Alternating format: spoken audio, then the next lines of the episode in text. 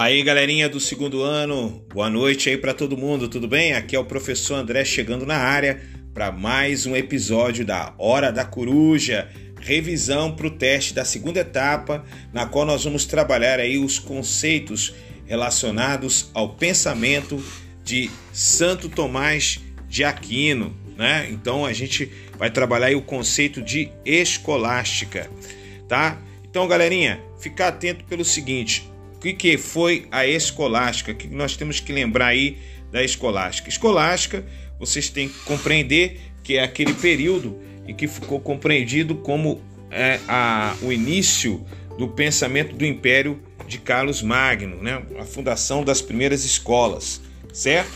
Então vocês têm que compreender que depois de uma época turbulenta da migração dos povos que tão seriamente abalaram o espaço europeu, os países dos francos constituiu-se mais e mais em um centro catalisador de uma Europa em formação. Era isso que estava acontecendo. E no momento em que Carlos Magno assumiu o poder, o reino dos francos já se libertara do perigo sarraceno. E isso vocês aprenderam em história, com certeza, muito bem aprendido aí com nossos colegas de história. Então a Aquitânia e a Burgúndia haviam sido reconquistadas, e Pepino o Breve legara aos seus sucessores um reino que era legitimado e garantido pela autoridade papal. Depois da morte de Carlos Mano em 771, Carlos tornou-se o regente único do poderoso império. Quando finalmente ele foi sagrado imperador pelo Papa Leão III no dia de Natal do ano 800, na Basílica de São Pedro em Roma, e tudo parecia concorrer para a solução de uma tarefa grandiosa que ele se impusera. Nas mãos de Carlos Magno, a dignidade imperial, vocês têm que lembrar, romana revestiu-se um significado novo em face do antigo Império Romano. Nada mais alheio a Carlos do que ressuscitar o cadáver deste império. Qual era o intuito dele, galera? Era, ao contrário, o de fundar um novo império de acordo com seu próprio ideal religioso. Então, aprazia-se ouvir a leitura do Estado de Deus, de Santo Agostinho, que nós conhecemos muito bem, pois foi assunto da nossa prova anterior, cujas ideias, contudo, interpretava a seu modo. Para Agostinho, a cidade de Deus, de que a igreja é apenas o começo, nós lembrávamos bem que constituía uma sociedade mística de todos os homens, unidos a Deus pela graça e uns aos outros pela caridade. O ideal de Carlos, pelo contrário, era caracterizado pelo desígnio de fundir a igreja e o Estado, e nós vimos em sala de aula que ele conseguiu fazer isso numa única sociedade. Desta forma, surgiu a ideia de um império ocidental cristão onicompreensivo. Então, Carlos Magno, jovens, transformou a teocracia espiritual de Santo Agostinho numa teocracia política e transplantou a Civitas Deis, ou seja, a cidade de Deus do céu para a terra. Com isso, Carlos Magno abriu esse período que ficou conhecido então como o período da escolástica. Agora, vamos tentar, tentar entender um pouquinho o que, que Santo Tomás de Aquino trouxe para nós. Bom, Tomás de Aquino, nós sabemos que ele foi aristotélico, ele usou os conceitos de, de Aristóteles justamente para provar a existência de Deus.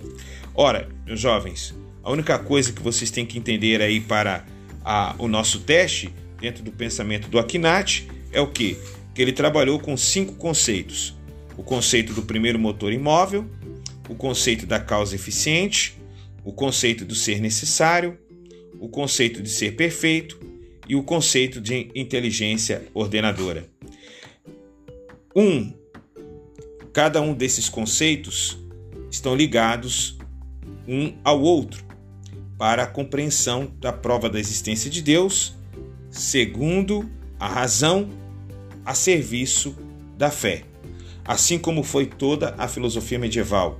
Ou seja, a razão sempre foi subserviente à fé, dentro do pensamento de Santo Tomás de Aquino. Então, isso é muito importante para a nossa compreensão. E o que eu posso complementar sobre isso para que vocês possam entender? E aí é muito importante a gente ter bem essa compreensão.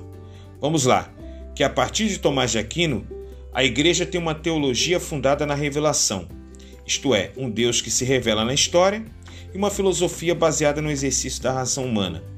Tomás de Aquino utilizou a filosofia partindo de Aristóteles, para fazer uma ligação entre fé e razão, como a gente já havia visto em Santo Agostinho, unidas em uma orientação comum rumo a Deus.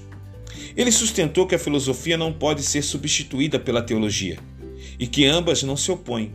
Ele afirmou que não pode haver contradição entre fé e razão. Santo Tomás de Aquino, ele provou a existência de Deus por meio de cinco vias, como eu acabei de falar, baseado na teoria aristotélica.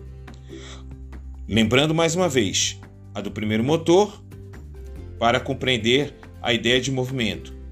A segunda, a causa eficiente.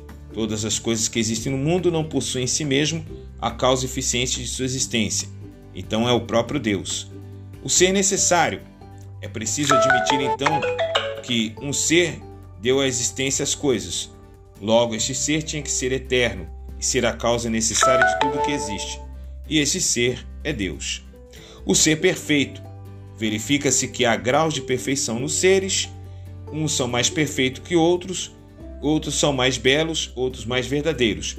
Porém, o mais perfeito é Deus.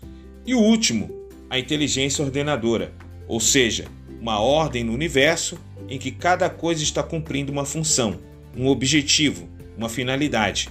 No entanto, não se chega à ordem pelo acaso e nem pelo caos. Nada é por acaso. Logo, há um ser inteligente que dispôs o universo na forma ordenada e que dirige todas as coisas para que cumpram seu objetivo. Este ser é Deus. É isso, galera.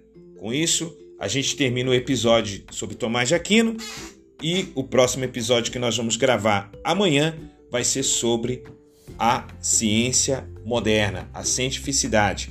Então fiquem atentos aí para os próximos episódios Vamos estar gravando episódios aí sequenciais até a véspera do nosso teste aí do segundo ano. Tá bom, galerinha?